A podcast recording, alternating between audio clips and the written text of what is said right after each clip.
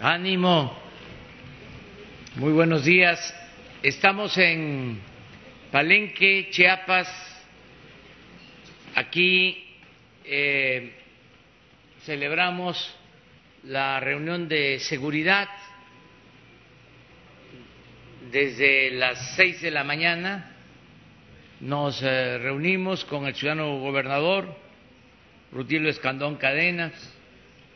Nos reunimos con los eh, responsables de la seguridad en Chiapas, integrantes de la Guardia Nacional, de la Secretaría de la Defensa, de la Secretaría de Marina, de las instituciones que todos los días se reúnen aquí en Chiapas como se hace en todo el país. Lo mismo que nosotros llevamos a cabo de reunirnos de seis a siete de la mañana para ver lo que sucede a nivel nacional, recibir eh, el reporte, el parte de eh, delitos y de todo lo que se presenta en el país, lo que sucede en el país, así también se replica en cada estado. Y el propósito es que se haga en cada región. Vamos a eh, tener ya el año próximo las 266 coordinaciones territoriales y van a ser 266 sedes de la Guardia Nacional. Vamos a tener un despliegue de cerca de 150 mil elementos que van a estar muy cercanos a la gente para garantizar la paz y la tranquilidad en nuestro país. Ese plan continúa llevándose a cabo y eh, ya se celebran, repito, estas reuniones diarias en los estados. En el caso de Chiapas, la mesa eh, que se eh, reúne, que participa, que atiende el problema de la inseguridad, es encabezada por el gobernador Rutilio Escandón Cadenas es eh, la mesa que mejor funciona en todo el país, porque no faltan eh, y no mandan representantes a la mesa, sino que personalmente eh, asiste el ciudadano gobernador. Y esto es muy alentador porque el problema de la inseguridad no se puede delegar, hay que atenderlo de manera personal. Por eso en Chiapas hay buenos resultados, porque el gobernador está eh, participando. Lo mismo en la mayoría de los estados, donde los gobernadores eh, se apersonan. Estuvimos ayer en Campeche y lo mismo el gobernador de Campeche, igual el gobernador de Yucatán, de Quintana Roo, y esto eh, ayuda mucho. No es como antes que el gobernador o el presidente de la República recibía un reporte cada semana, cada quince días de lo que sucedía. Solo se le informaba eh, diario si había un evento eh, trascendente por su eh, peligrosidad, si detenían a una banda, si este, había desgraciadamente pérdidas de vidas humanas, una masacre Entonces se le pasaba una tarjeta. No es ya ese el estilo, la forma de eh, gobernar ahora. Nosotros todos los días eh, recibimos personalmente el reporte, el parte de lo que sucede en el país. Sabemos cuántos homicidios lamentablemente se cometen en las últimas 24 horas, cuántos robos a vehículos, a casa habitación, a transporte, secuestros, todo lo que tiene que ver con garantizar eh, la paz, la tranquilidad. Esto lo recuerdo para que no se convierta solo en una rutina, sino que se conozca lo que hacemos para eh, conseguir la paz y la tranquilidad en nuestro país. El día de hoy, pues vamos a que el gobernador Rutilio Escandón nos informe de la situación en Chiapas y que también informe el secretario de la Defensa, el general Luis Crescencio Sandoval González, y por la tormenta tropical, eh, David León va a informar de protección civil sobre lo que está sucediendo, los daños que se ocasionan por estas lluvias intensas en el sureste del país. Ese sería el programa para hoy y este, posteriormente abrimos para preguntas y respuestas. Muy bien, eso que escuchamos es eh, una guacamaya. Eso, eso solamente aquí, en Palenque, se escucha. Porque ya eh, no habían guacamayas, estaban en vías de extinción. Y eh, se trajeron guacamayas, se adaptaron y regresaron a, Palenque. Y ahora se pueden ver volando y son árboles, este, aves eh, bellísimas, eh, las guacamayas que antes eh, había y comían eh, una frutita que también sirve para hacer un dulce muy rico. Eh, la fruta es el guapaque.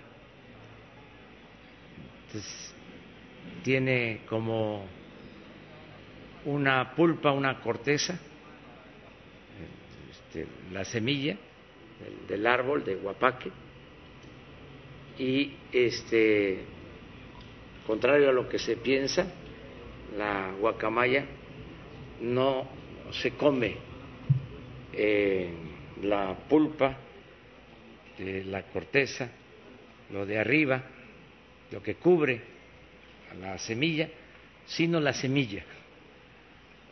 Como tienen mucha fuerza en el pico, rompen la semilla y lo de adentro es lo que les gusta.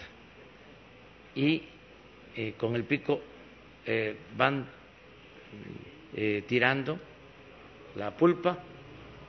Antes la gente recogía la pulpa, este, la lavaba y de eso se hace el dulce de guapaque, que es espléndido, suculento, pero esta es nuestra naturaleza, eh, que tenemos que cuidarla. Las eh, guacamayas de Palenque y de eh, Chiapas. Bueno, ya me desvié, pero pues no está mal, ¿verdad? De hablar de eso, que este, también existe, esa es parte de nuestro medio ambiente, es nuestra naturaleza, lo que tenemos que cuidar Pues ahora sí, gobernador.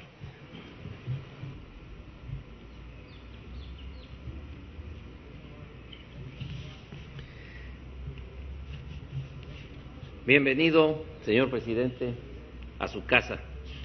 Y también saludo con mucho gusto al doctor Alfonso Durazo Montaño, al general Luis Crescencio Sandoval González, al almirante José Rafael Ojeda Durán, al licenciado Carlos Morelos Rodríguez, presidente municipal, al general de brigada diplomado Estado Mayor Luis Rodríguez Bucio, al licenciado David León Romero.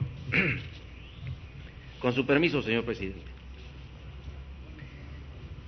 En Chiapas estamos trabajando, como ya lo comentó el ciudadano presidente de la República, todos los días, puntualmente en las mesas de seguridad.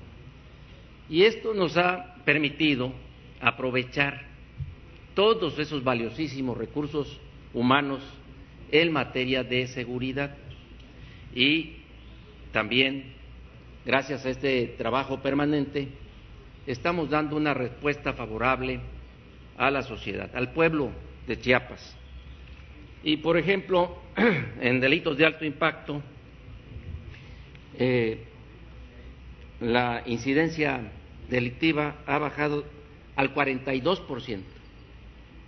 Estos en algunos delitos que voy a mencionar, como el robo de vehículos, un 9%, un 9 menos, el homicidio doloso, un 24% menos, el robo a negocio, 66% menos, el robo a transeúnte, 69% menos, el robo a casa habitación, el 70% menos, la extorsión, menos, menos 52%, el secuestro, menos un 60% en estos, estoy hablando de estos primeros cuatro meses del año. El robo a transportista, menos un 91%. Y el, el robo a bancos que no se nos ha dado, tenemos un 100% menos. Porque el año, el año pasado sí tuvimos algunos asaltos, algunas sucursales bancarias. De tal forma que en delitos de alto impacto ha descendido en un 42% y en la incidencia general delictiva en un 25%. Pero esto obedece también que, de acuerdo al plan extraordinario que hizo el presidente de justicia social, nos ha ayudado muchísimo. Por ejemplo, el robo a casa habitación, el robo a negocios, era un clamor en Chiapas cuando llegamos al gobierno. Sin embargo, ahora ha bajado de manera contundente, pero tiene que ver mucho también con los apoyos de justicia social, porque se está ayudando con programas muy importantes a la población chiapaneco, chiapaneca y esto ha dado como resultado la instauración de una nueva cultura de paz en Chiapas. Y quiero comentarles, por ejemplo, en materia de trabajo social, también nosotros nos hemos sumado en Chiapas. Todos los días estamos pendientes. Por ejemplo, en materia de alimentación para niñas, niños y jóvenes, estamos distribuyendo en Chiapas diariamente casi dos millones de raciones, tomando en cuenta también a la población vulnerable, a los que menos tienen. Y ahora que se presentó esta pandemia del COVID-19, seguimos apoyando de manera extraordinaria. Quiero decirles que ya se distribuyeron 145 mil paquetes alimentarios de 25 kilos cada uno de ellos eh, con una alimentación balanceada y ya eso fue la primera fase, ya empezamos la segunda fase con este, otras aproximadamente 160 mil. Lo vamos a superar. de tal forma que van a ser más de 300 mil paquetes alimentarios para la población más vulnerable de Chiapas. Y esto se puede hacer gracias a las economías que tenemos, porque estamos trabajando siguiendo el ejemplo del presidente. Y quiero decirles también que este gobierno es honesto y por eso la ciudadanía se ha sumado al apoyo para complementar estas, eh, estos alimentos. Se han sumado empresarios, los trabajadores de Chiapas, todos del gobierno estatal, están donando parte de su salario para complementar estos alimentos. Y no, solo, no solamente eso, sino que lo estamos repartiendo casa por casa. Vamos domicilio por domicilio, desde las comunidades más cercanas hasta las más lejanas de Chiapas, para que el pueblo y sobre todo las personas más vulnerables no salgan de su casa, tengan ahí sus alimentos. Por lo que yo agradezco a todas y a todos los trabajadores del gobierno de Chiapas y a los empresarios de buen corazón que se han sumado para complementar estas raciones alimenticias. También aquí en Chiapas creamos un programa nuevo que se llama Barriguita llena, corazón contento, de regreso a casa. En ese programa no solamente les damos desayunos escolares a los niños, sino les damos también comida para que regresen a su casa ya comiditos, sobre todo los niños más pobres, en las comunidades más pobres de Chiapas, porque luego pueden regresar a su casa y ya no comen. Entonces, les estamos nosotros dando esas raciones de alimentación. Pero además, eh, quiero comentarles que ahora que los niños están llevando clases virtuales en sus casas, igual que los jóvenes, les enviamos su alimentación a su casa para seguirlos atendiendo. Quiero comentarles, señor presidente, que ahora con esta pandemia tan fuerte, aquí en Chiapas eh, inmediatamente adaptamos 13 clínicas COVID especializadas enfermedades, en enfermedades respiratorias. Y quiero hacer un reconocimiento a todas las doctoras, doctores, enfermeras, enfermeros, camilleros, los que manejan las ambulancias, los que hacen el aseo, porque hasta doblan turno. No solamente son profesionales en su trabajo, también son muy humanos. Y gracias a eso, estos centros hospitalarios adaptados para el COVID-19 en automático se han convertido en centros de aislamiento. Hoy por hoy tenemos en las últimas 24 horas 2.155 infectados históricamente, de los eh, cuales 873 han superado esta enfermedad. Gente que estaba entubada, que estaba muy grave, este, ha salido. Aquí en Palenque tenemos, por, ejemplo, un hospital COVID de enfermedades respiratorias. Tenemos 13 en todo el estado y ya tenemos también un centro estatal de rehabilitación para que los enfermos que van saliendo se les siga su tratamiento. Pero además, los enfermos de escasos recursos económicos que salen eh, de los hospitales, los estamos atendiendo también con alimentación para que puedan en su casa recuperarse bien. Eh, estamos trabajando también, señor presidente, con nuestros propios recursos, haciendo un esfuerzo y en un año quedará listo el C5 aquí en Chiapas. Estamos ya avanzados en, algunas, en algunos municipios importantes como Tapachula, Tuzla Gutiérrez y también ya estamos empezando aquí en Palenque. Por eso, la conclusión es que en Chiapas estamos aprovechando la, lo que usted planeó desde hace mucho tiempo que es que todas las autoridades estemos como un solo frente, sumados en la defensa de los intereses del pueblo, sobre todo en materia de seguridad. Y eso nos ha dado muy buen resultado. Ahí estamos todos, tanto de mi gobierno como del gobierno federal.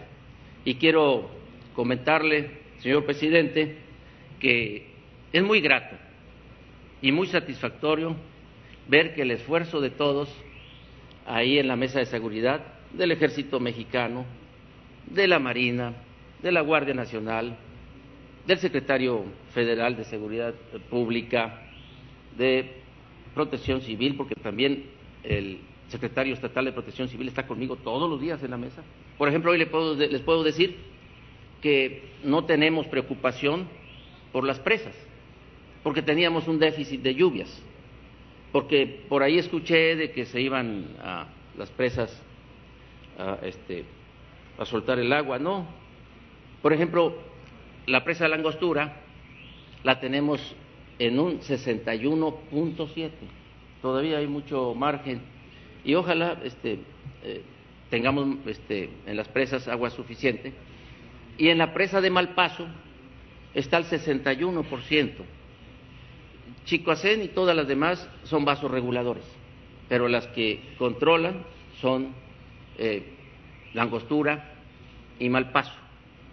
Estamos también muy atentos, tenemos albergues para atender a la gente en protección civil y nos hemos sumado al gobierno federal al trabajo diario para rescatar humanitariamente a los migrantes en Chiapas, que también nos dio un buen resultado. Esto es lo que podría informar, señor presidente.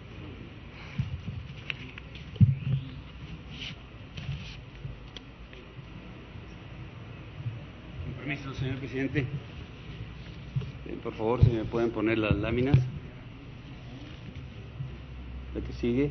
Bien, en lo que corresponde al estado de Chiapas, en los 119 municipios que tiene el Estado. En cinco municipios es donde se concentra la población y también, eh, coincidentemente, es donde se concentran los, eh, los diferentes delitos que, como ya mencionó el señor gobernador, son muy, muy reducidos. Eh, la que sigue, por favor. De conformidad al Secretariado Ejecutivo del Sistema Nacional de Seguridad Pública, aquí ustedes pueden observar la, la gráfica de homicidios dolosos por cada 100.000 habitantes donde el Estado ocupa el lugar número 26 con un porcentaje de 12.96, donde la media es 37.24 y tenemos el punto más alto en Colima con 129.91. En la que sigue, por favor, en homicidios dolosos por entidad federativa, en el mes de abril eh, ocupa el Estado el lugar número 21 con 676 eh, muy abajo de la media.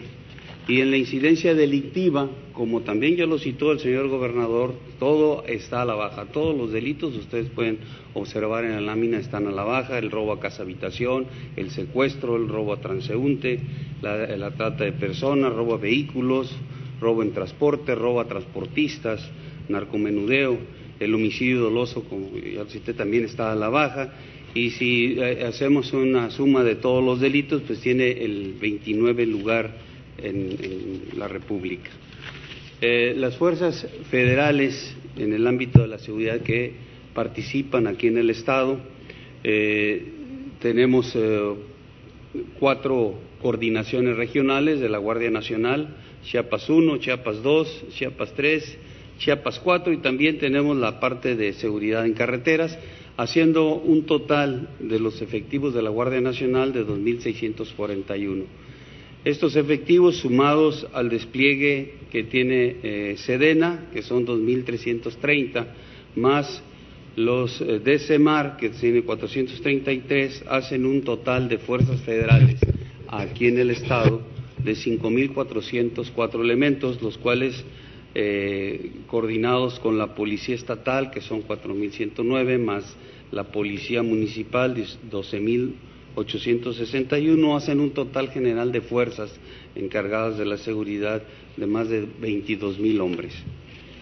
Estas fuerzas han realizado los, siguientes aseguramientos eh, durante la administración.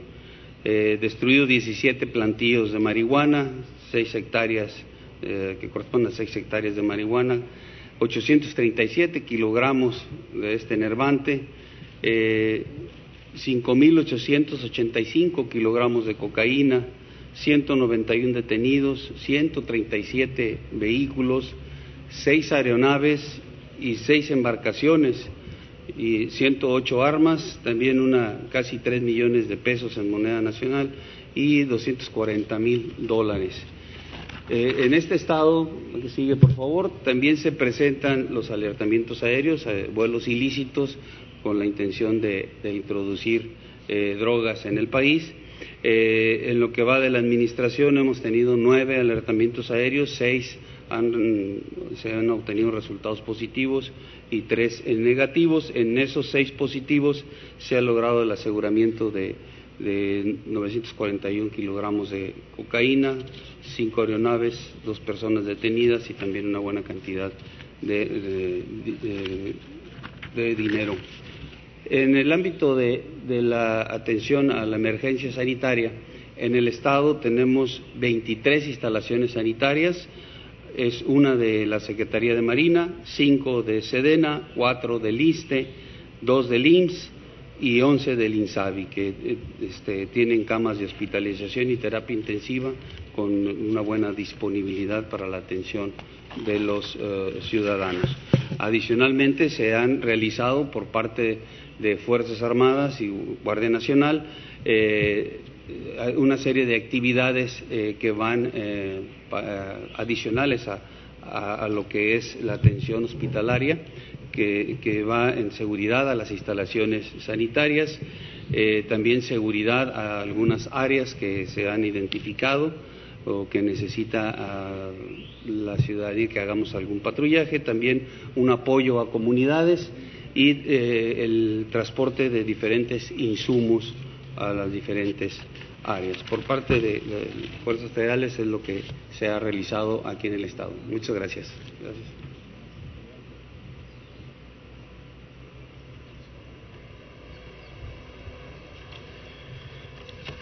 Muy buenos días, con su permiso, presidente.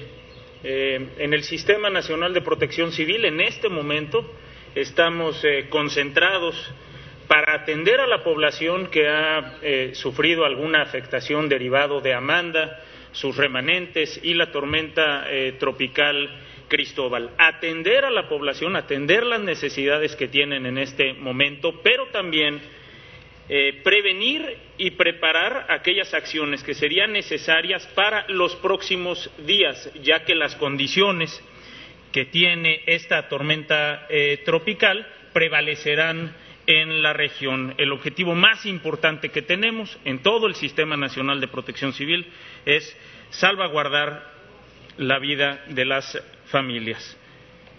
La tormenta tropical Cristóbal se encuentra en este momento a 27 kilómetros este-noreste de Balancán, en el estado de eh, Tabasco, y a 95 kilómetros de Ciudad del Carmen, Campeche. Se desplaza de manera lenta hacia el sureste. Eh, si puede pasar la siguiente diapositiva, por favor. Esa es la, trayectoria que tuvo Amanda, la pueden ver entrando por eh, Guatemala, son esos puntos color eh, naranja, entra por Guatemala, después cuando entra a la frontera con nuestro país, ahí es cuando se degrada una zona de baja presión, pero gana fuerza, se reorganiza y se convierte en esta tormenta tropical Cristóbal. Da un, sale al Golfo, y da un, regresa al territorio, da un giro hacia la izquierda, regrese hacia el sur al territorio y ahora lo que se espera es que pierda eh, potencia, pierda fuerza, pierda intensidad en el territorio, eh, bajando de tormenta tropical a depresión tropical y haga un giro hacia el norte para salir al Golfo. Ese es el pronóstico. Recordemos que estos pronósticos pueden eh, variar por las condiciones, pero ese es el último pronóstico que tenemos al momento. Los elementos más importantes de estos eh, sistemas son el viento, que en este caso las rachas de viento no son tan intensas. Recordemos que a los ciclones tropicales, depresiones tropicales, tormentas tropicales y huracanes se les clasifica por la velocidad de sus vientos. La preocupación en este caso no es el viento, es la cantidad de lluvia. Al moverse lento, deja mucha agua en el territorio por varios días. En esta gran región del sur sureste de nuestro país ha llovido de manera intensa en los últimos días. Eh, decir también que el día de ayer, llovió menos que el día martes, es decir, tuvimos menos precipitación pluvial. Eh, recordar que la precipitación pluvial se mide por litros en un metro cuadrado. Eh, para el caso de Campeche, ayer llovieron 104 litros por metro cuadrado en algunas regiones versus 169 del día martes. Para el caso de Tabasco, ayer llovieron 121 litros por metro cuadrado contra 224 que se tuvieron el día martes. Y para Quintana Roo llovieron el día de ayer 23 litros por metro cuadrado contra 69 que se tuvieron el día martes. Las lluvias más importantes del día de ayer para Veracruz, para Chiapas, para Campeche y para Tabasco.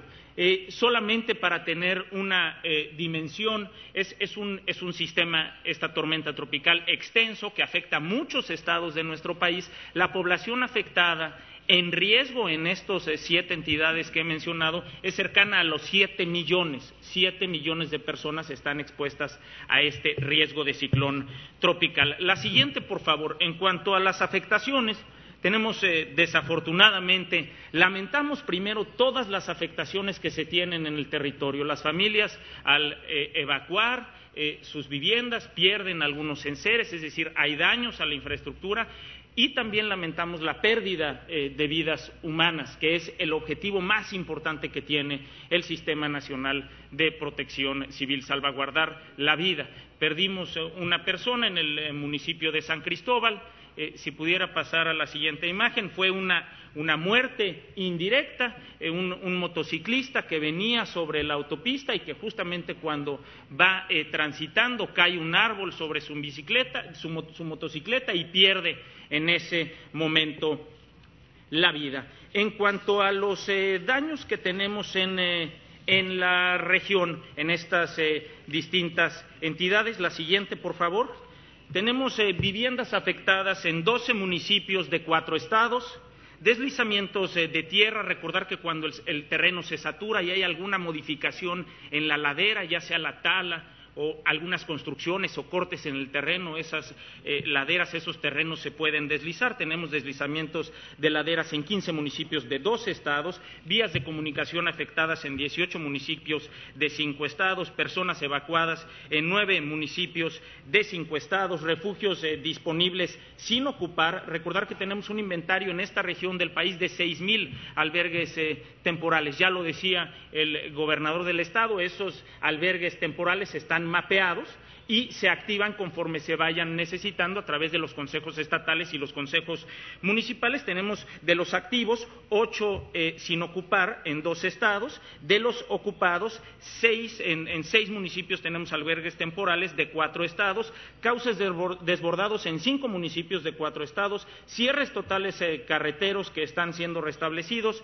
once municipios en cuatro estados, hospitales afectados, ya lo referíamos el día de ayer, únicamente tres instalaciones en dos municipios, en dos estados de nuestro país, instalaciones estratégicas, tuvimos una intrusión de agua en un cuartel de la Guardia Nacional en Campeche y eh, caída de estructuras a causa de los vientos, a causa de las lluvias en doce municipios de cinco estados de esta región. Las instalaciones prioritarias eh, trabajan de manera normal, sin contratiempo. Eh, Petróleos Mexicanos, a través de su plan de respuesta a emergencias de huracanes, trabaja sin ningún contratiempo. Los puertos varios de este litoral están cerrados a la navegación. Eh, las presas, las instalaciones prioritarias de Conagua trabajan con normalidad y los hospitales del sector salud de nuestro país y de estos siete entidades trabajan con normalidad también. El pronóstico, ya lo decíamos, vamos a tener viento importante.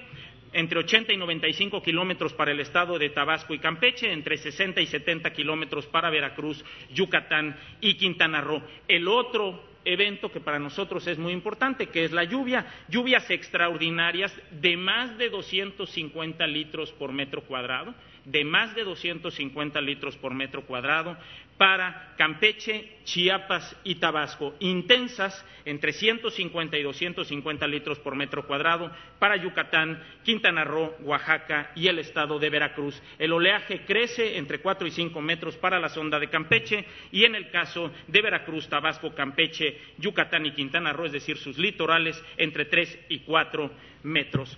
La siguiente, por favor.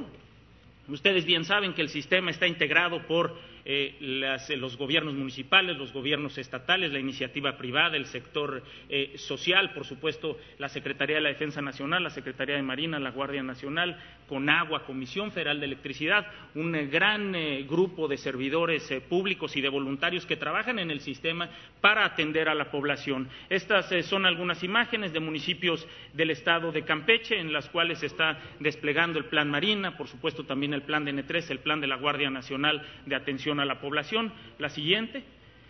En los municipios del estado de Tabasco, en aquellos albergues eh, temporales eh, que se han eh, dispuesto, el Plan Marina está brindando alimentación. La siguiente.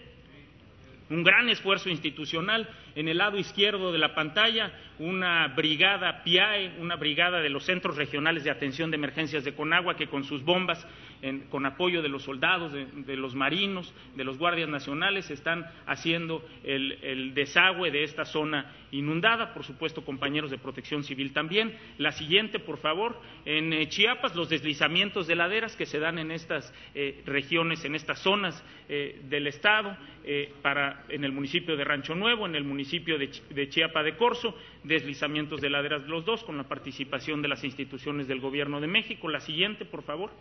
En Quintana Roo, lo mismo, la aplicación de estos planes de atención a la población. La siguiente, por favor.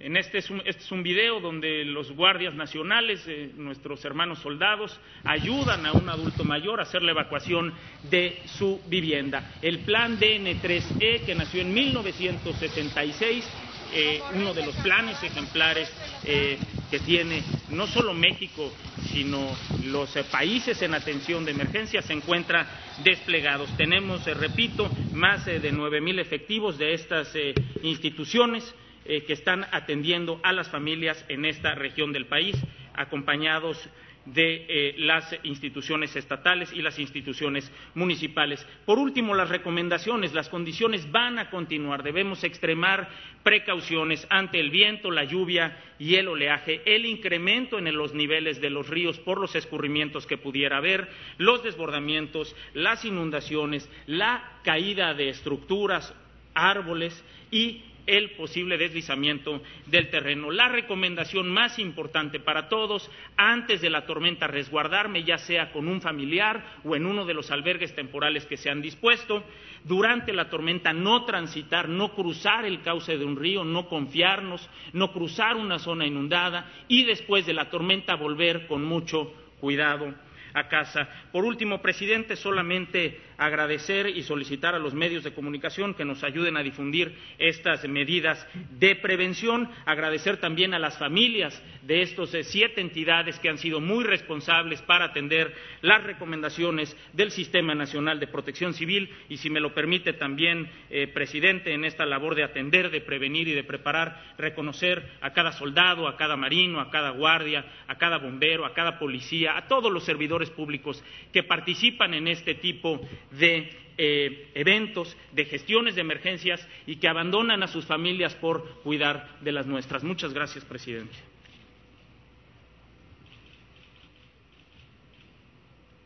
Bueno, pues esta es la información. Eh, quiero eh, también hacer dos comentarios. Uno, decirles que el gabinete de seguridad, eh, como lo expresé, se reúne eh, de lunes a viernes todos los días, de 6 a 7 de la mañana, y quien coordina este gabinete de seguridad es el secretario Alfonso Durazo, que eh, es un servidor público de primer orden, que me ayuda mucho, que es un servidor público eficiente, eh, ordenado, organizado, eh, trabajador, que es el que eh, nos reúne a todos y conduce el gabinete de seguridad.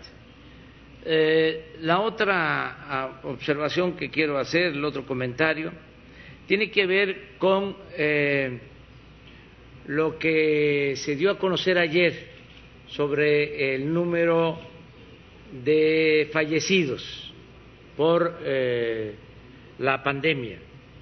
Esto seguramente generó preocupación en el país porque eh, pasó de 500 eh, eh, fallecidos de un día a otro a mil fallecidos. Ayer, de acuerdo a esta información, fue el día con más fallecidos por la pandemia.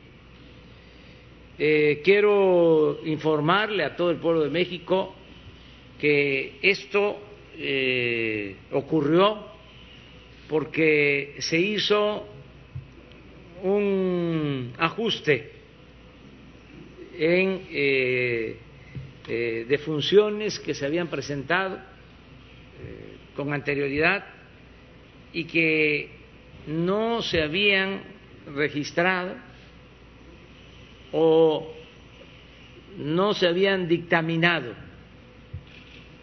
y hubo este eh, proceso de actualización, pero no eh, significa que hayan fallecido en un día mil eh, personas. Eso lo quiero dejar muy claro. Ya lo explicó el doctor Hugo López Gatel ayer por la tarde noche pero eh, es importante que se sepa. Eh, ayer eh, mismo hubieron menos fallecidos en el país que los mil registrados.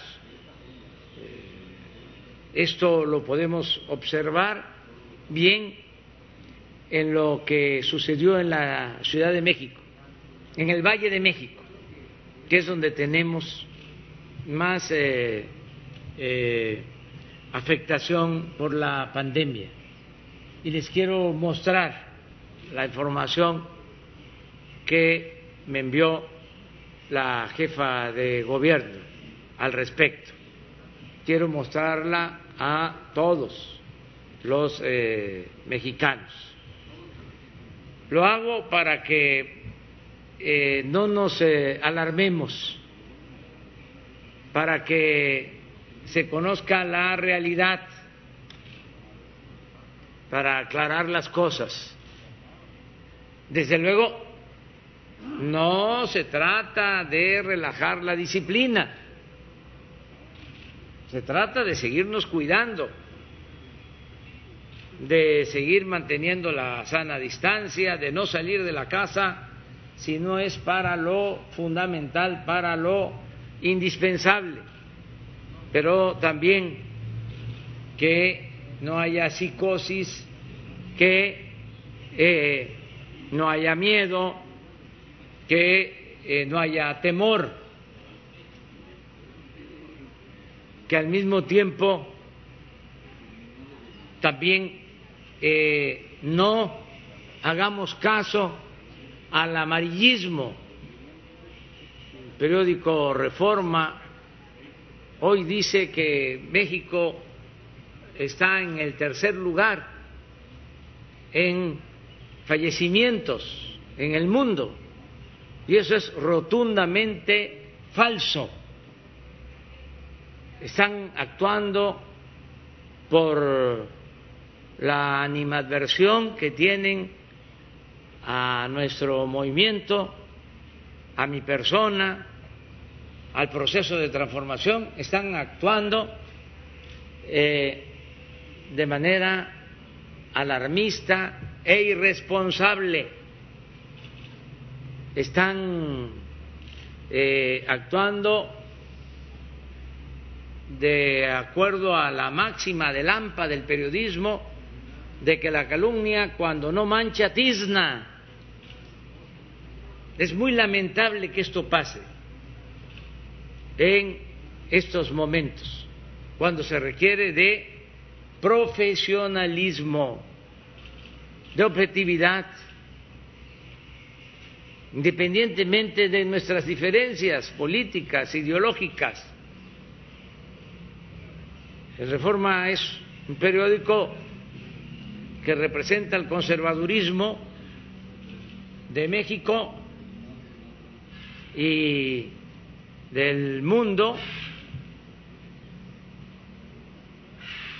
y por eso este no están de acuerdo con lo que hacemos, este, con el cambio que se está llevando a cabo, porque ellos eh, protegían a grupos de intereses creados, siguen protegiendo a grupos de intereses creados. No hay que olvidar que el reforma eh, surgió durante el gobierno de Carlos Salinas de Gortari y ahora están molestos porque no se permite la corrupción, no se permite la impunidad y ellos quieren mantener el régimen de privilegios, de corrupción, de impunidad, de injusticias. Entonces, por eso están desesperados y son capaces de eh, inventar noticias. Y esto lo considero eh, como falta de profesionalismo sobre todo porque producen alarma, inquietud, miedo, y el pueblo no merece eh, eh, ser tratado de esa forma. Todos tenemos que actuar con responsabilidad. Les comentaba lo de esta gráfica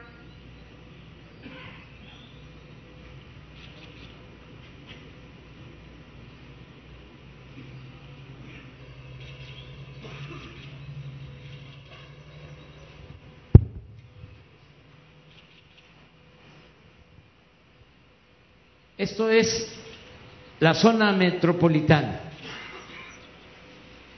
Este es el día 3 que se reporta con eh, más de mil fallecimientos. ¿Qué hay realmente el día 3 en la zona metropolitana del Valle de México? Hospitalizados en general, 6.362.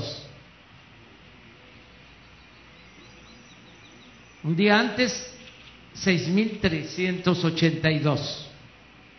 Es decir, una disminución mínima, pero disminución.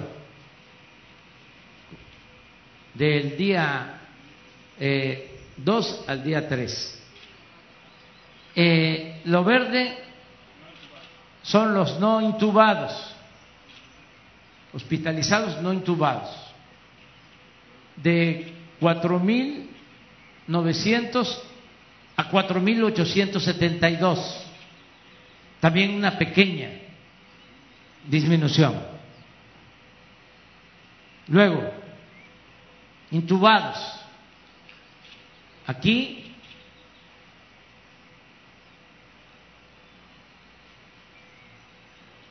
Son ocho más intubados, de 1.482 a 490. Y abajo son los fallecidos diarios que eh, lamentamos mucho estas pérdidas humanas y no vamos a dejar de enviar nuestro pésame, nuestra solidaridad a los familiares, porque no son números, no son datos. Lo tengo que hacer por las circunstancias. Es mi responsabilidad informar. En el caso de fallecidos, 157. Un día antes 271. Y este día de 157 fallecidos en la zona metropolitana es el día que se registran los más de mil fallecidos porque se hace una actualización. Esto lo quería informar. También ofreciendo disculpa a habitantes de otros países porque, repito, todas las comparaciones son malas, y más cuando se trata de pérdida de vidas humanas, pero me veo obligado a hacerlo. Me gustaría que eh, se pusiera la lámina en donde se compara a México con otros países. Eh, Daniel Azaf tiene esta gráfica, son datos de anoche, incluidos ya los más de eh, mil fallecidos registrados en comparación con otros países para que eh, se conozca cómo estamos, porque esta información no se difunde, desgraciadamente, no se da a conocer, eh, solo es focalizar lo nuestro, eh, no hablar de que se trata de una pandemia que afecta en todo el mundo y eh, hacer creer de que solo es en México que está eh, sucediendo esta eh, desgracia, cuando se trata de algo que desafortunadamente afecta a muchos en el mundo a millones de personas en el mundo. Entonces, quiero eh, que de acuerdo a la información de lo que sucede en otros países, se ubique cómo estamos en México. Y si tenemos estos resultados, quiero eh, subrayar, señalar que se trata del buen comportamiento de la gente, que es fruto del buen comportamiento de la gente, de los mexicanos que se han quedado en casa, que nos estamos cuidando, sobre todo que se está cuidando a la población más vulnerable. En México ha sido excepcional el cuidado a los adultos mayores. Desde luego, mucho mejor que en otros países. En México. Nosotros, eh, como lo he dicho, hemos tenido problemas por las enfermedades crónicas que se padecen, hipertensión, diabetes, Eso es lo que nos ha eh, afectado en esta pandemia. Pero la población adulta mayor, nuestros ancianos, se han protegido y los ha protegido la familia que los cuida y eso es muy importante. Esta es la gráfica o el cuadro que quiero mostrarle de lo que está pasando en el mundo. No sé si puedan bajar.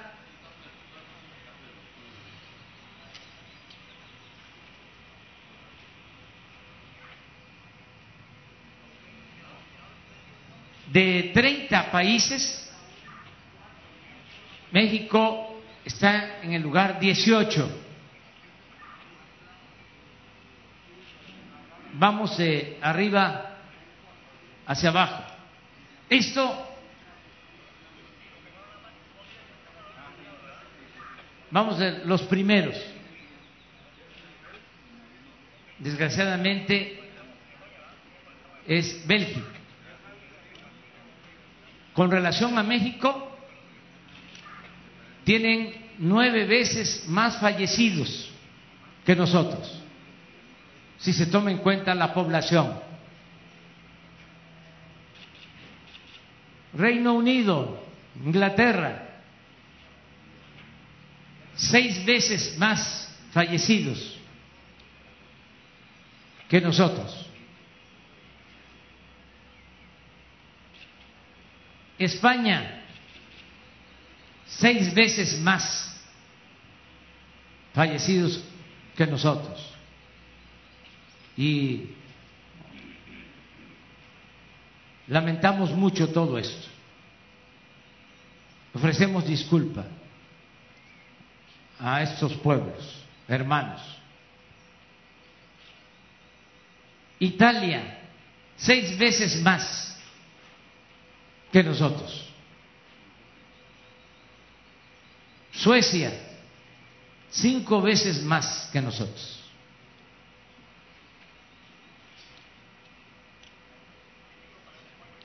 Francia, cinco veces más que nosotros.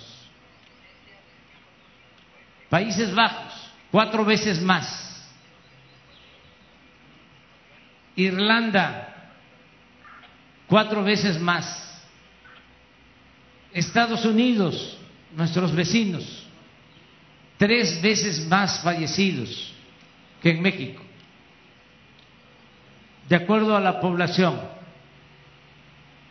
Su población, 327 millones de habitantes.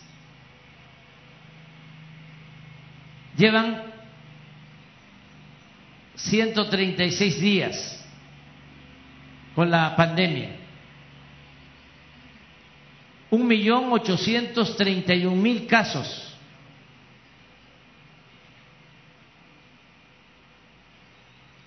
Casos por millón de habitantes, cinco mil quinientos noventa y nueve.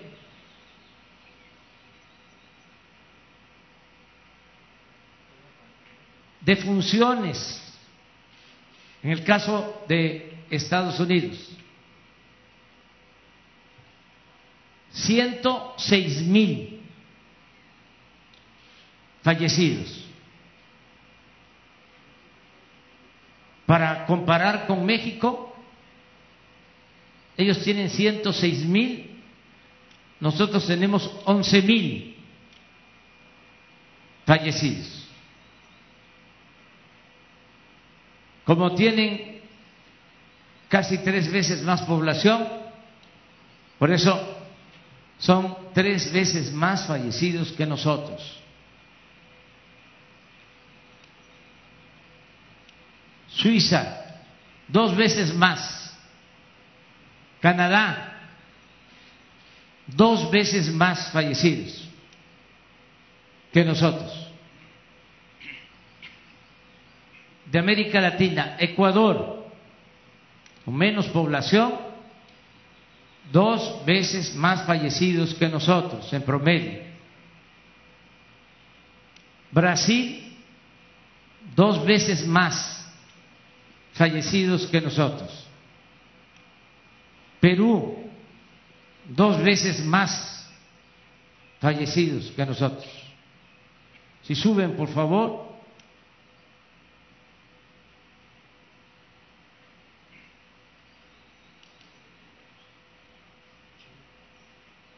Portugal, dos veces más fallecidos.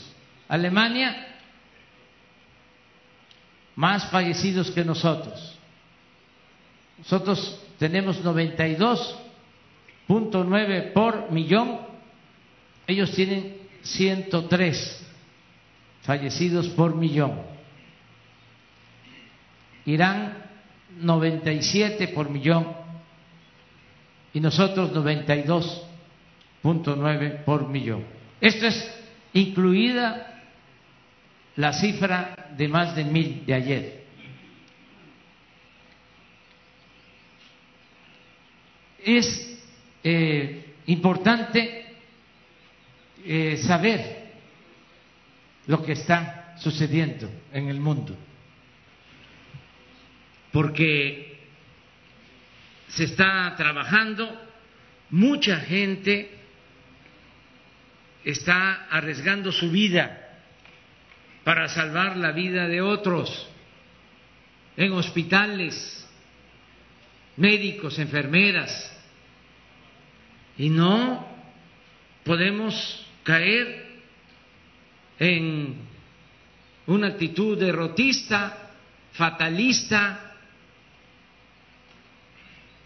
Tenemos que salir adelante como vamos a salir. No quiere decir que ya no tengamos la pandemia, sí, y es eh, terrible. Y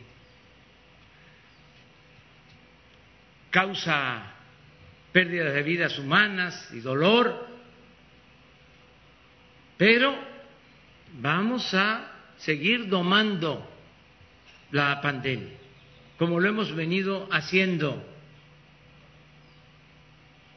Un problema muy grave, muy delicado, se ha venido atendiendo con responsabilidad por el buen comportamiento del pueblo, por la entrega de médicos, de enfermeras, de trabajadores del sector salud. Y vamos a seguir así, cuidándonos eh, no eh, relajar la disciplina, mantener la sana distancia y cuidarnos hasta que se tenga la vacuna. Pero podemos eh, estar sin infectarnos si nos cuidamos si hacemos caso de las recomendaciones de los médicos, de los especialistas.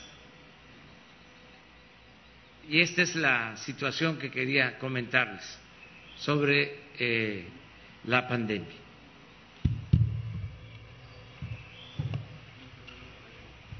Presidente, buenos días. Benito Jiménez del periódico Reforma. Eh, digo, sobre este tema nada más eh, la información que comentaba no es, no es precisa, lo que comenta es lo que se publica no es que estamos en tercer lugar, lo que se publica es que son seis países que ayer reportaron más de mil este, muertes. O sea, no es que estamos en tercer lugar, es lo que no se publica eso.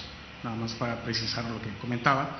Y sobre este tema, eh, preguntarle eh, dónde está la, la falta de estrategia o, dónde está usted viendo que, falta eh, ajustes eh, respecto a estos ascensos en cuanto a contagios eh, que, hay que ajustar al respecto y sobre el tema de los reclamos de los gobernadores, un sector de los gobernadores que piden una reunión con usted para trabajar de manera conjunta sobre la emergencia sanitaria, presidente. Eso sería. Gracias. Pues este, a mí me gustaría, a ver, eh, em, vamos a, em, a poner eh, la nota del reforma para que vean la mala fe, o como se dice coloquialmente, la mala leche. Sí, pero este hay eh, esa este, tendencia de ahora que se vea, vamos a ver cómo, cómo la lee la gente. Claro que cada vez, entre más se miente, menos credibilidad hay. Pero, de todas maneras, este, sí eh, producen desconcierto y por eso hay que aclarar. A ver Jesús, si aparece. Es que, este, no, es que este es un tema muy interesante, muy importante, porque es eh, la información. Y es mucho lo que se desinforma, la manipulación, las noticias falsas, y sirve para que eh, vayamos eh, entendiendo cómo se comportan eh, los medios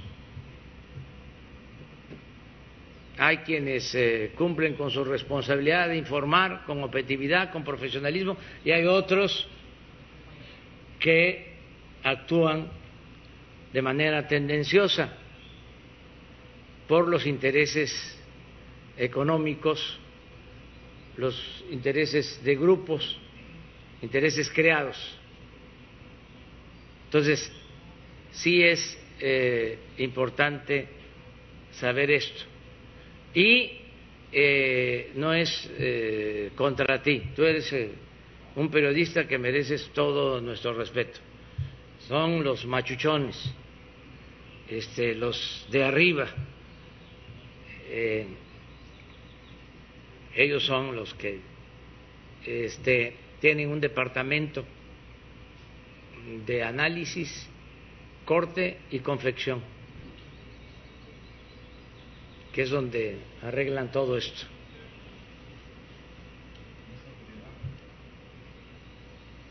¿Sí va a aparecer?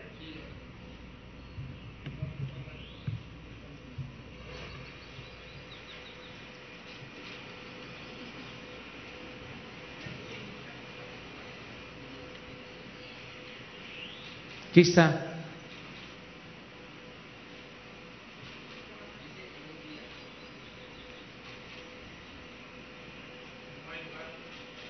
Desde abril y ayer. Pero ¿cuál es el, la cabeza? Es solo seis, ¿qué?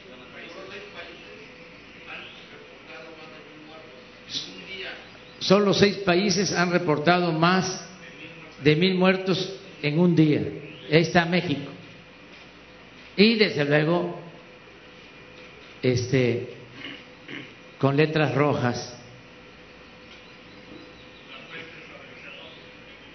Sí, pero pues eso se da este, eh, como conviene, es a modo, ¿sí? pero sí es la intención de eh, alarmar. Se explicó ayer el porqué de los mil fallecimientos pero no aparece la explicación.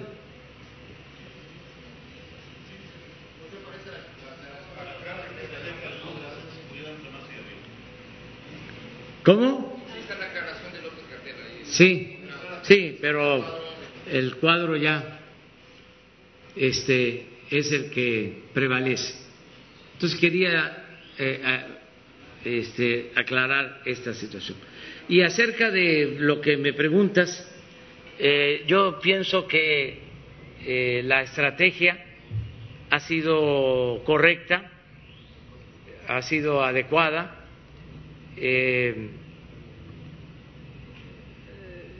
tuvimos la suerte de que no nos pegó primero la pandemia y eso nos eh, permitió prepararnos, que no nos faltaran camas, que se pueda hospitalizar a todos los enfermos, no se tenían eh, ventiladores suficientes, se adquirieron, no se tenían los especialistas, también se contrataron especialistas. Hemos contratado ya cerca de 50 mil médicos, enfermeras eh, en estos meses y eso nos permitió pues eh, estar preparados, no tener problema de saturación en hospitales. Porque al lado dice la nota de a la deriva lo de la emergencia. Este Ah, no, ahí está la otra, sí es que me vino aquí a soplar este.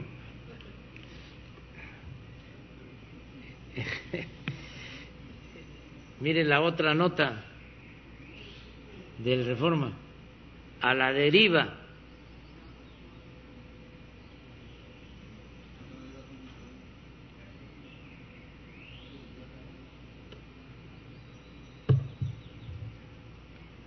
Entonces, eh, ya ahí cierro el paréntesis.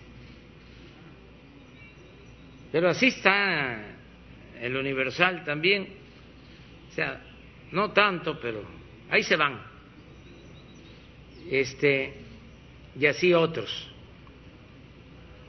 Nunca se había atacado tanto a un gobierno como ahora. En los periódicos, en la radio, la televisión.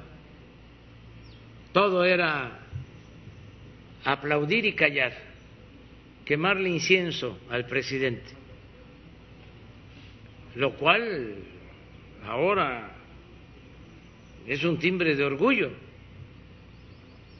porque ya hay libertades y ya la prensa no está subordinada, sometida al poder, como era antes.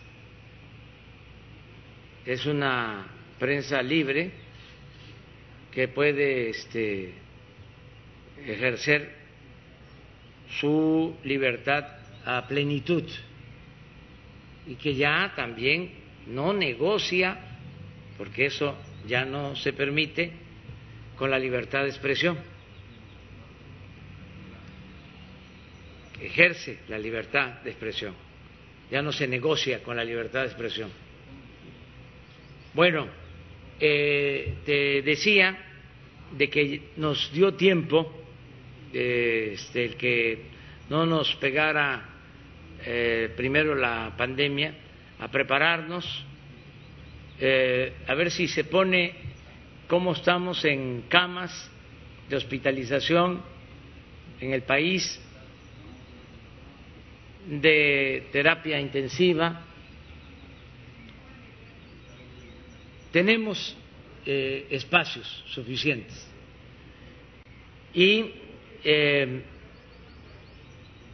nos ha ayudado mucho el que la conducción de la estrategia esté en manos de especialistas, de científicos, Tenía tiempo que no había un secretario de salud como el doctor Jorge Alcocer, que es un científico, Premio Nacional de Ciencia, una eminencia. Hubo tiempos en que fueron secretarios de salud abogados, economistas. Ahora no. Ahora es un investigador del más alto nivel, del más alto rango. Eh, el subsecretario Hugo López Gatel, lo mismo, un experto, un especialista. Entonces, la conducción de todo el proceso para enfrentar la pandemia quedó en manos de ellos. Eh, no fueron los eh, eh, políticos los que este, decidieron sobre el qué hacer. Todas las etapas las fueron diseñando ellos nos ajustamos todos a sus recomendaciones y eso eh, ha funcionado. Y lo más importante, repito, es el comportamiento del el pueblo de México y nuestras culturas, que eh, siempre se hacen a un lado. Fíjense, los que eh, desprecian nuestras tradiciones, nuestras costumbres, nuestras culturas, que ven eh, nuestras culturas como anacronismos, como cosas este, viejas, eh, que no tienen que ver con la modernidad, que no tienen que ver con la civilización, entre comillas. Pues este, todo eso eh, está quedando de lado, está demostrando que esa modernidad impuesta, la civilización entre comillas, no es lo más recomendable, que la fortaleza de México se tiene en la gran reserva cultural que hay en nuestros pueblos. Por ejemplo, la importancia de la familia, ¿Por qué ahora, ante la pandemia, eh, se cuida a los adultos mayores? Porque esa es una costumbre de nuestro pueblo, cuidar a los adultos mayores y cuidar a todos los integrantes de las familias. En México no hay eh, muchos asilos de ancianos, como en otras partes. Les pegó fuertísimo en Europa eh, la pandemia, entre otras cosas, porque tienen muchos asilos de ancianos. En Suecia, eh, casi la mitad de los que perdieron la vida por la pandemia hasta ahora eh, fallecieron en asilos de ancianos. Muy lamentable. Entonces, nosotros no tenemos esa costumbre. Nosotros eh, tenemos a nuestros padres en nuestras casas y puede ser el asilo más eh, costoso, porque hay asilos en México en donde se paga hasta 50, 60 mil pesos por mes. Pero no es lo mismo. La felicidad no tiene que ver con lo material. El amor es otra cosa. Entonces, eso nos ayuda frente a la pandemia.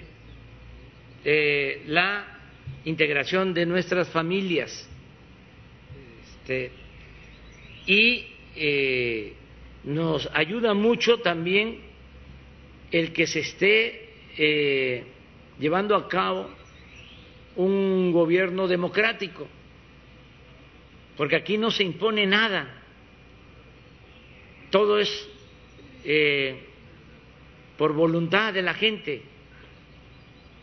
Y como hay eh, buena relación entre el pueblo y el gobierno, sin toques de queda, sin prohibir nada, la gente escucha y eh, está atenta y se ha portado muy bien, de manera muy responsable. Por eso tenemos que ir cuidando que eh, no se extienda tanto eh, el confinamiento y tenemos que ir poco a poco caminando hacia la nueva normalidad, porque ya son muchos días y la gente ha hecho un gran esfuerzo, un sacrificio, y no todos tenemos espacios en nuestras casas. La mayoría de la gente vive en espacios muy reducidos, hay hasta hacinamiento por la necesidad, por la pobreza y sobre todo, pues no es lo mismo si tenemos asegurado un sueldo cada semana, cada 15 días, cada mes, a tener que buscarnos la vida diariamente.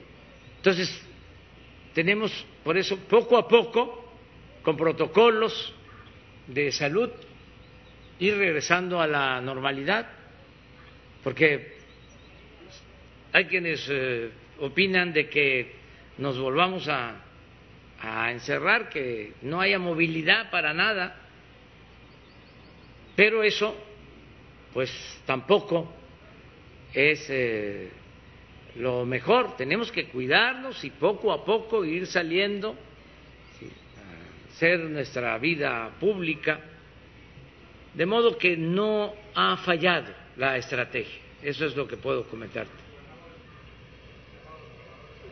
Se portan pues eh, con mucha responsabilidad los gobernadores. También eso ayuda mucho, no solo los gobernadores, eh, los presidentes municipales, como Carlos Morelos, que está aquí, presidente municipal de Palenque, eh, pueden ser de distintos partidos, pero actuamos de manera eh, coordinada. Eh, nosotros no nos vamos a pelear con los gobernadores.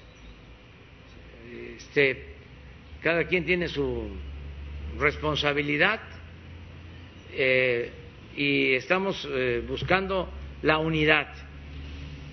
Este, hay, desde luego, ya lo dije, diferencias porque los que se mantuvieron en el poder durante 36 años, pues no quieren que nos vaya bien. El neoliberalismo eh, duró 36 años. Entonces, no es poco tiempo. Crearon hasta escuelas. Entonces, ahora o están desconcertados o enojados por todo. Es lo que pasó en el porfiriato. Fueron 34 años, pero acá fueron 36. Entonces, esto tuvo que ver con la economía, tuvo que ver con la educación, tuvo que ver con los medios de comunicación y todo eso es lo que se está reacomodando. Entonces, eh, lleva tiempo, es un proceso de transición. Yo este, celebro que haya oposición eh, como la del Reforma, como la de los grupos eh, que salen a manifestarse en contra de nosotros, que ejercen su derecho a disentir, los partidos eh, opositores, el Partido Conservador, pero a pesar de los cuestionamientos hay eh, un orden no hay confrontación, no hay violencia. la confrontación es política, eh, es de debate, y eso es válido porque esa es la democracia. Antes no se podía hacer ningún cuestionamiento, no se podía tocar al intocable. Ahora ya no. Les enojan nuestros adversarios que yo utilice mi derecho de réplica, pero eso es parte también de la democracia.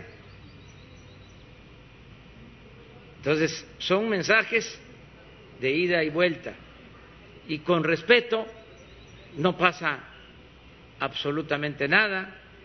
Este, así seguimos. ¿Y cómo resolvemos diferencias? Con el método democrático. Ya vienen las elecciones el año próximo. No están de acuerdo con lo que estamos haciendo. Quieren que regrese el régimen de corrupción, de privilegios, de injusticias. Pues a votar para que se eh, regrese al pasado, para que eh, se vuelva a lo que había. No están de acuerdo, quieren seguir eh, impulsando la transformación, también, adelante, vámonos.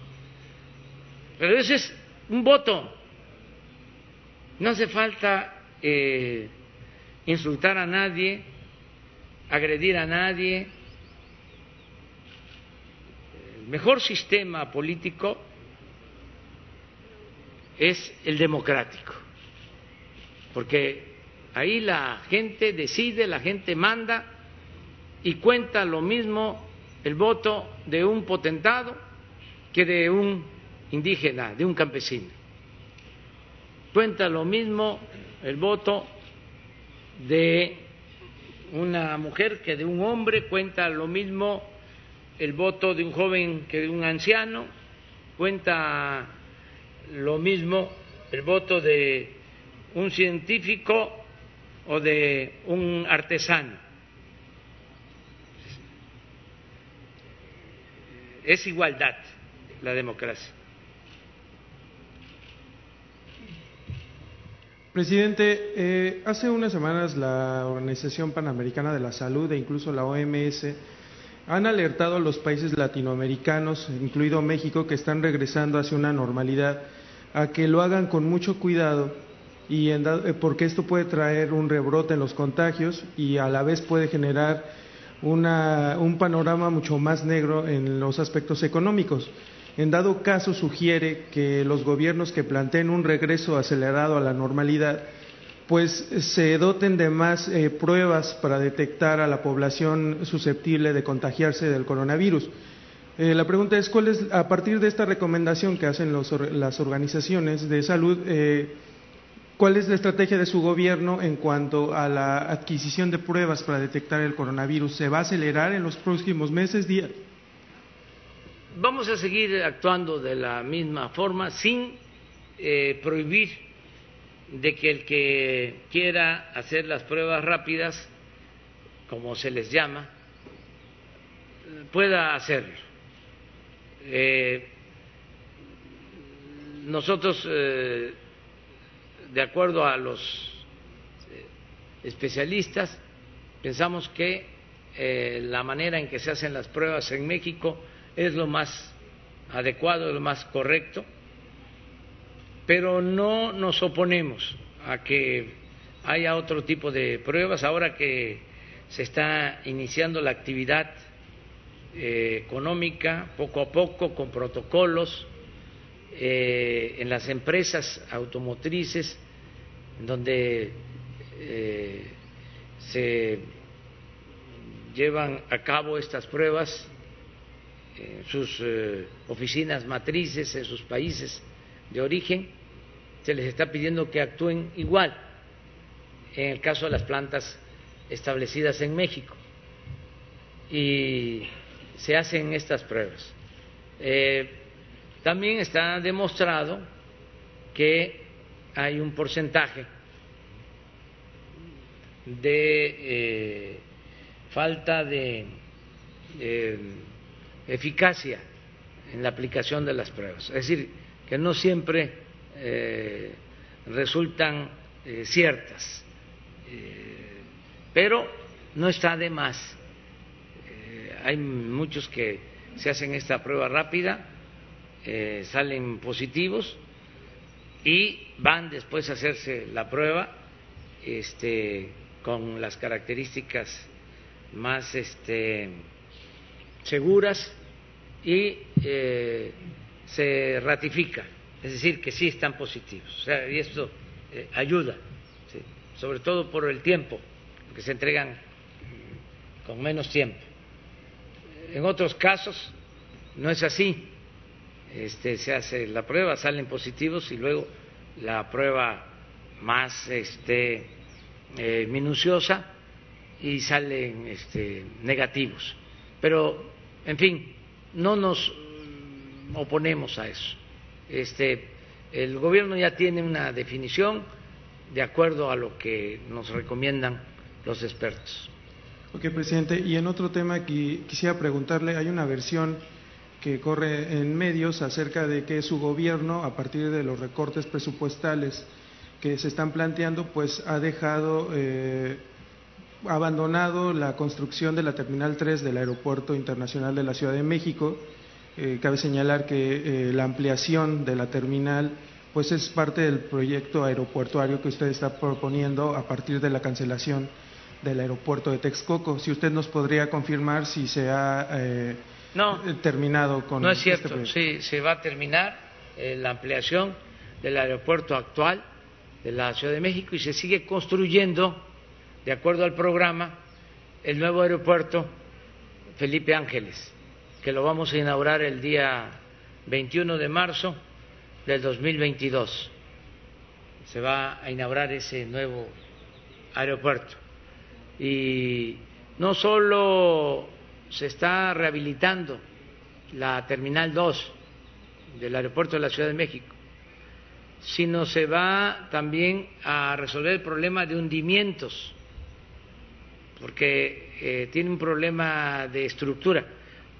Toda esa zona es una zona de hundimientos, más donde iban a construir el aeropuerto de Texcoco. Ahí este, pues es fango Ahí la tierra firme está a 30, 40, a 50 metros de profundidad. Y ahí querían hacer el aeropuerto. Ahí si ustedes transitan de la Ciudad de México a Texcoco o a la autopista que va a Pachuca por la zona del aeropuerto, pues ahí hay hundimientos permanentes en las carreteras, que es una zona de hundimientos. De por sí, la Ciudad de México se hunde este, constantemente. Esa zona es la que más se hunde en el Valle de México. Entonces, cuando se hace la Terminal 2, eh, se toma en cuenta lo de los hundimientos, pero ya con el tiempo esa terminal debe de tener como 12, 15 años y ya tiene eh, hundimientos y tenemos que reforzar su estructura. Es parte del programa de rehabilitación de los aeropuertos, pero no se detiene nada. Hay muchas mentiras falsas. Ayer estaba yo viendo en las redes en donde se dio a conocer que vamos a cobrar impuestos por las mascotas. Imagínense, ni que fuese yo Santana. Ustedes saben que Santana, el dictador, al que fueron a buscar al extranjero los conservadores, después de que nos quitaron más de la mitad de nuestro territorio, todavía fueron los conservadores a traer a Santana. Bueno, y regresa Santana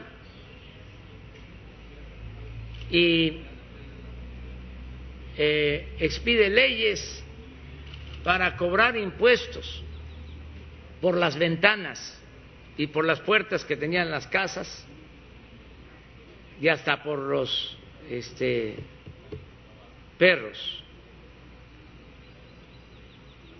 Ese era Santana.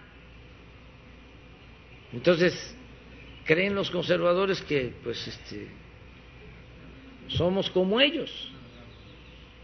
Ayer apareció, no sé si puedes encontrar en la, la red Jesús, en donde estoy con un perrito, que dice noticia falsa. Entonces, hay muchas noticias falsas. Hay otra noticia falsa en donde ando o se estacionan no sé cuántas suburban, siete suburban, y resulta que era de una boda de un político. Este, las, las suburban y me las este, cargan a mí. Ya otras cosas, el día que estuvimos en Mérida, traía yo una guayabera, así como esta, miren, me rayé porque esta es este, chiapaneca. Chiapaneca, sí. Ya la medida, sí. Entonces, estaría yo en Yucatán, porque eh, es muy importante eh, comprar lo hecho en México y sobre todo comprar lo hecho en cada estado. Entonces, traía una guayabera eh, yucateca, allá en la península, sí me quedaba un poco larga, ¿no? Hasta por aquí. Pero me hicieron una hasta por acá, que parecía yo el comandante Borolas. Pero, este, así están las, eh, eh, las redes que son benditas redes sociales, este, porque de todas maneras ahí hay comunicación, hay debate, todas esas mentiras falsas ahí mismo se aclaran eh, y ahora hay este, muchos comunicadores.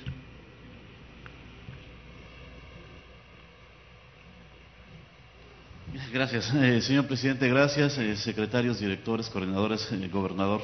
buenos días, Arturo Páramo, Grupo Imagen. Señor, para comentar algo que se me quedó pendiente ayer, que quería preguntar. nosotros publicamos que, de acuerdo con el INEGI, se requiere la creación de millones de empleos, 33 millones de empleos, para poder revertir la situación en la que se encuentra México. Obviamente, no se refieren solamente a los que se han perdido eh, en estos meses, se refieren a los que ya se estaban eh, rezagados, para los que perdieron em, empleo formal, para los que perdieron un empleo eh, informal o que estaban a la búsqueda de un empleo formal y mientras estaban dedicando a otra actividad informal, y para los que se están sumando al mercado laboral. el plan de usted, recuerdo que eran la creación de cerca de dos millones de empleos. Eh, señor, ¿cómo se puede eh, generar más actividad eh, económica que genere más empleos todavía y poder revertir la situación en la que ya estábamos y que vino a agudizar la pandemia? Pues destinando el presupuesto para atender a la gente humilde, a la gente pobre, destinar el el, presupuesto de la base hacia eh, la cúpula, de abajo hacia arriba. ¿Qué es lo que estamos haciendo? Miren, nada más aquí, en Chiapas, 80 mil sembradores tienen eh, empleo obtienen cinco mil pesos mensuales 4.500 eh, se les entregan y 500 van a quedar eh, de ahorro para que el programa Sembrando Vida se mantenga hasta el 2025.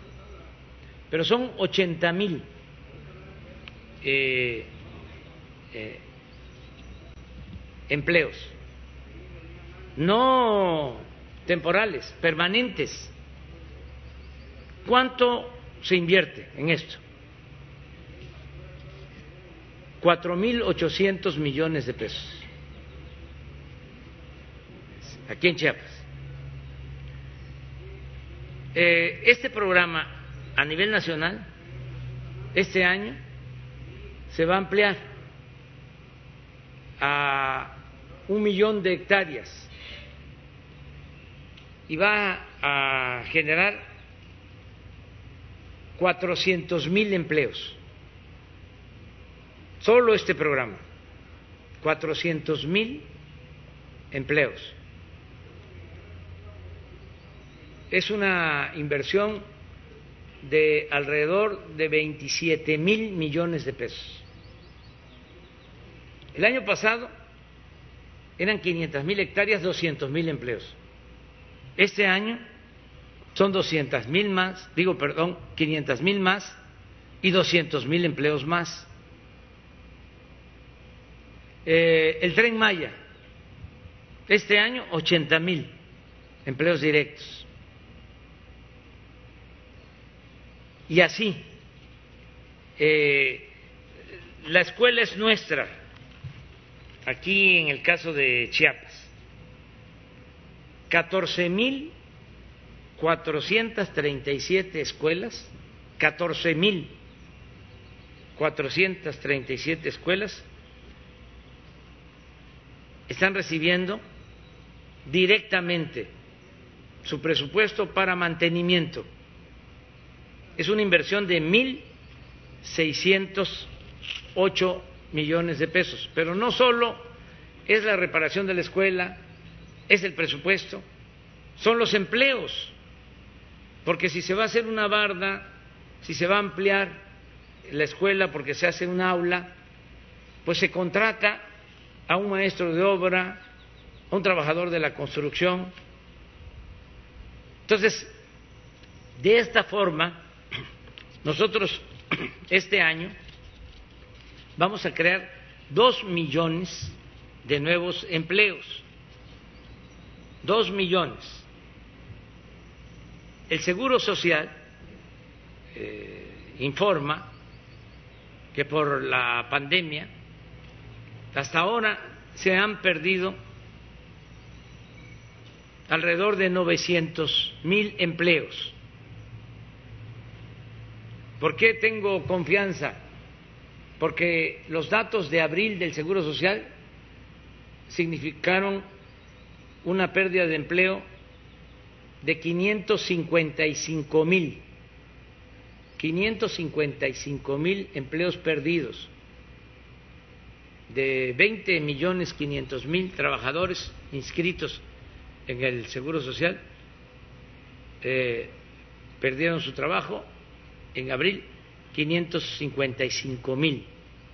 Nos quedamos con menos de 20 millones en el seguro. En mayo, los técnicos, los expertos, también los que no nos ven con buenos ojos, aseguraban de que iba a crecer la cifra de desempleados del Seguro Social. Eh, hablaban hasta de 600, 700 mil empleos perdidos en mayo.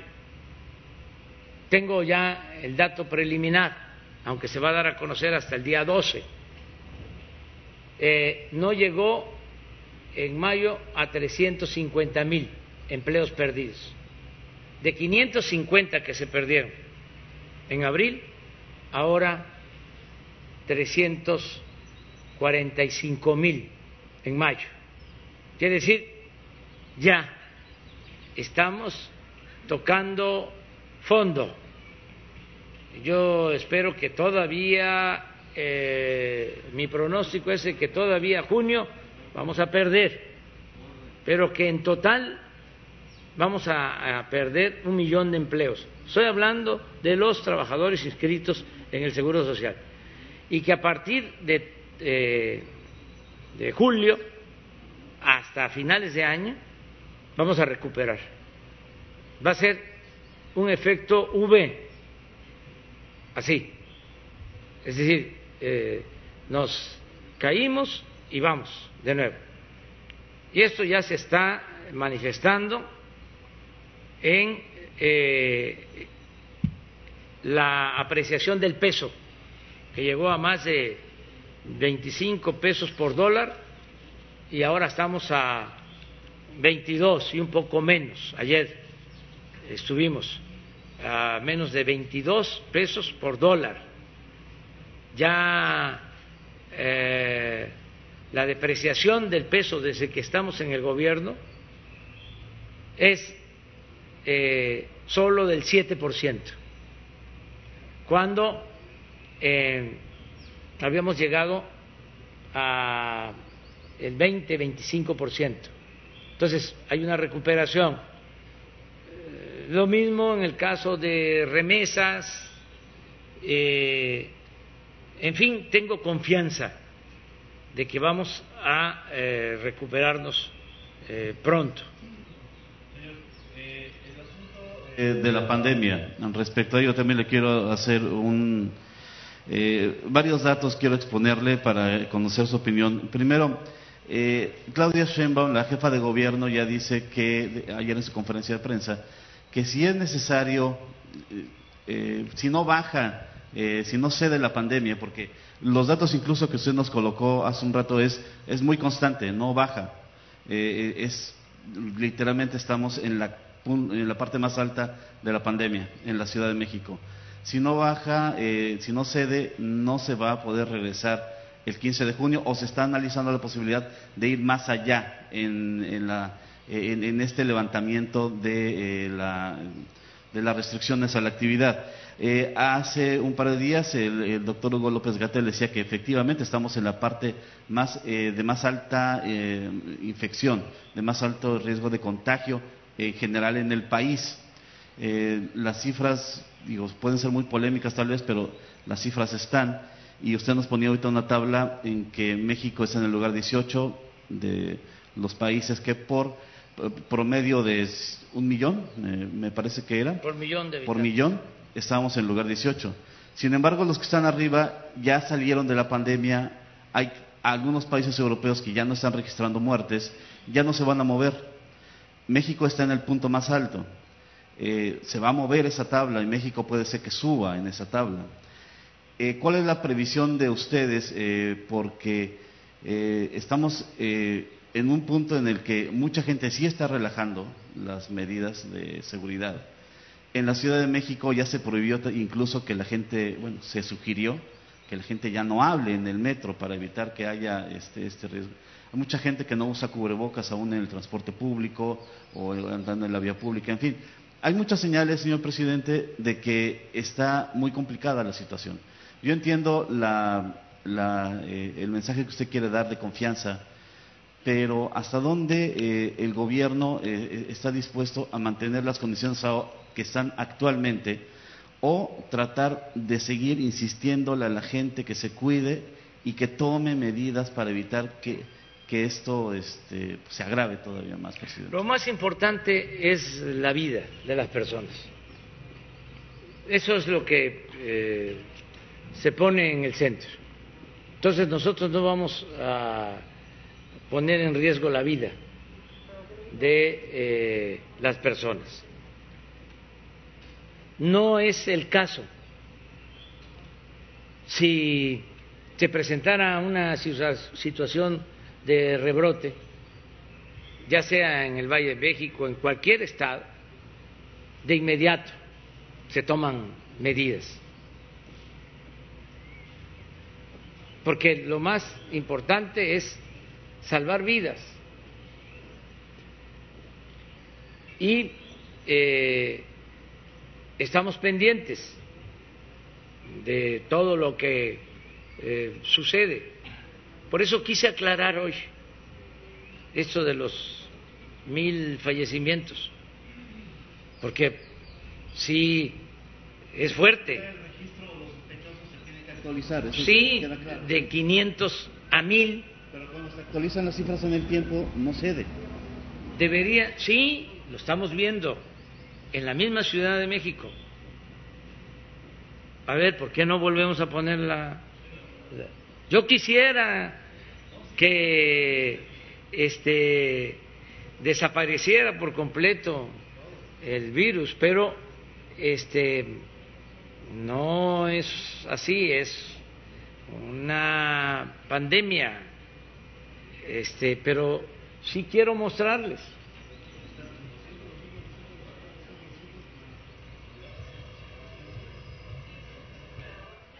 momentos también con bajo número de fallecimientos, ¿no? Sí.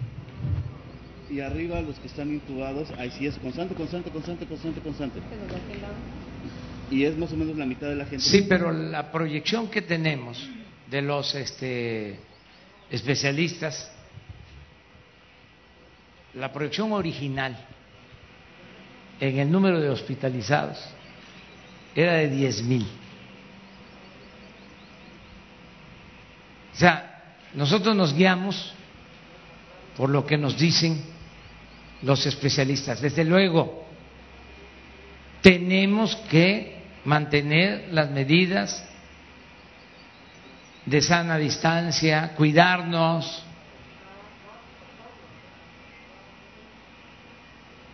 Pero esta es eh, una gráfica aplanada. Esto no es lo que sucedió. Vuelvo, ni modo, a las comparaciones. Esto no es Nueva York.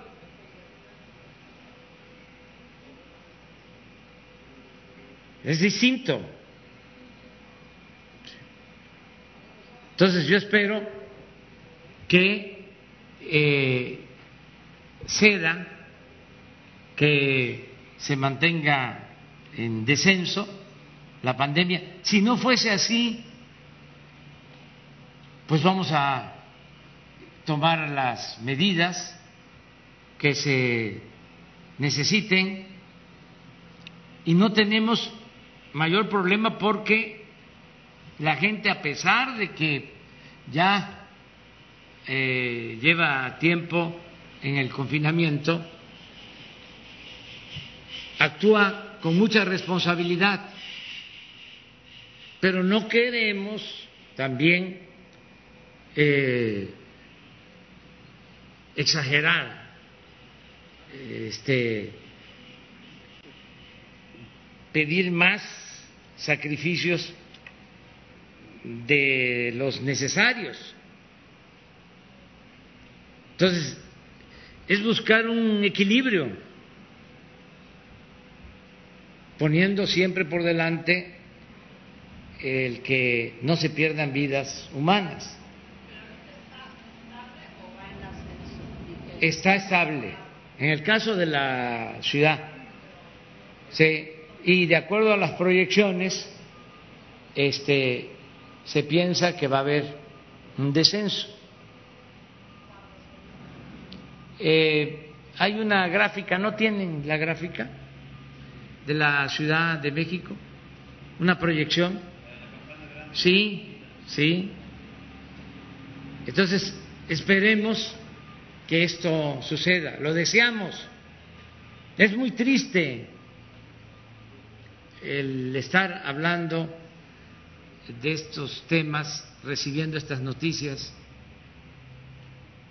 para cualquiera cualquier persona, más si tenemos una responsabilidad, porque somos responsables, no somos culpables, pero sí somos responsables. Sí.